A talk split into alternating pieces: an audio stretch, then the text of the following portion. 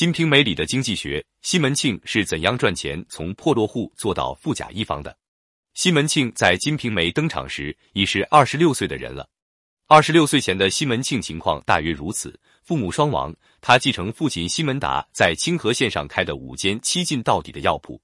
如此的话，大致上也算是个小康之家。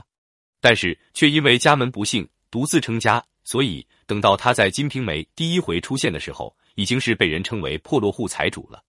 这个破落户财主西门庆，除了经营药铺，还在县里管些公事，与人把来说事过钱。交通官吏。满县的人都惧怕人，又因排行第一，所以当地人都称他为西门大郎。后来又因发迹有钱，别人又称他为西门大官人。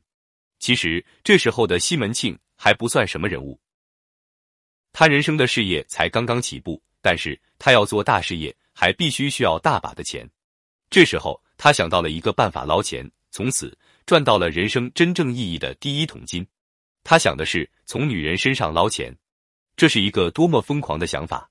但是对于他来说，这个很现实。他不是去帮富婆，而是把富婆娶回家，然后富婆和富婆的钱都是自己的。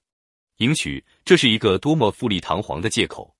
他看上的第一个富婆叫孟玉楼。孟玉楼原先是个布贩子之妻，老公死，身边无子女，守寡一年多，媒婆主动登门说亲。这时候的西门庆家里已有一妻两妾，但是三妾刚死。孟玉楼恰好填这个空缺，西门庆听媒婆一说孟玉楼的家底，马上同意。不久，孟玉楼迎进家门，贵重的南京拔步床就有两张，四五支装的满满的衣箱，金银首饰一堆，两三百桶细布等等。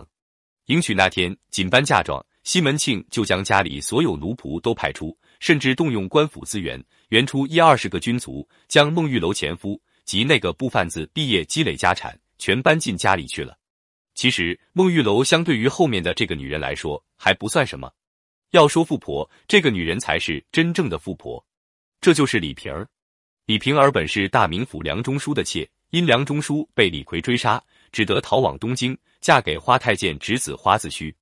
花太监死后，李瓶儿和花子虚成成了大笔财产。花子虚和西门庆是隔壁，同时还是西门庆结拜的十兄弟之一。朋友妻。不可欺，这话对西门庆来说，这是句笑话。西门庆为霸占李瓶儿，从而霸占他的财产，把花子虚引入歧途，天天乐在妓院。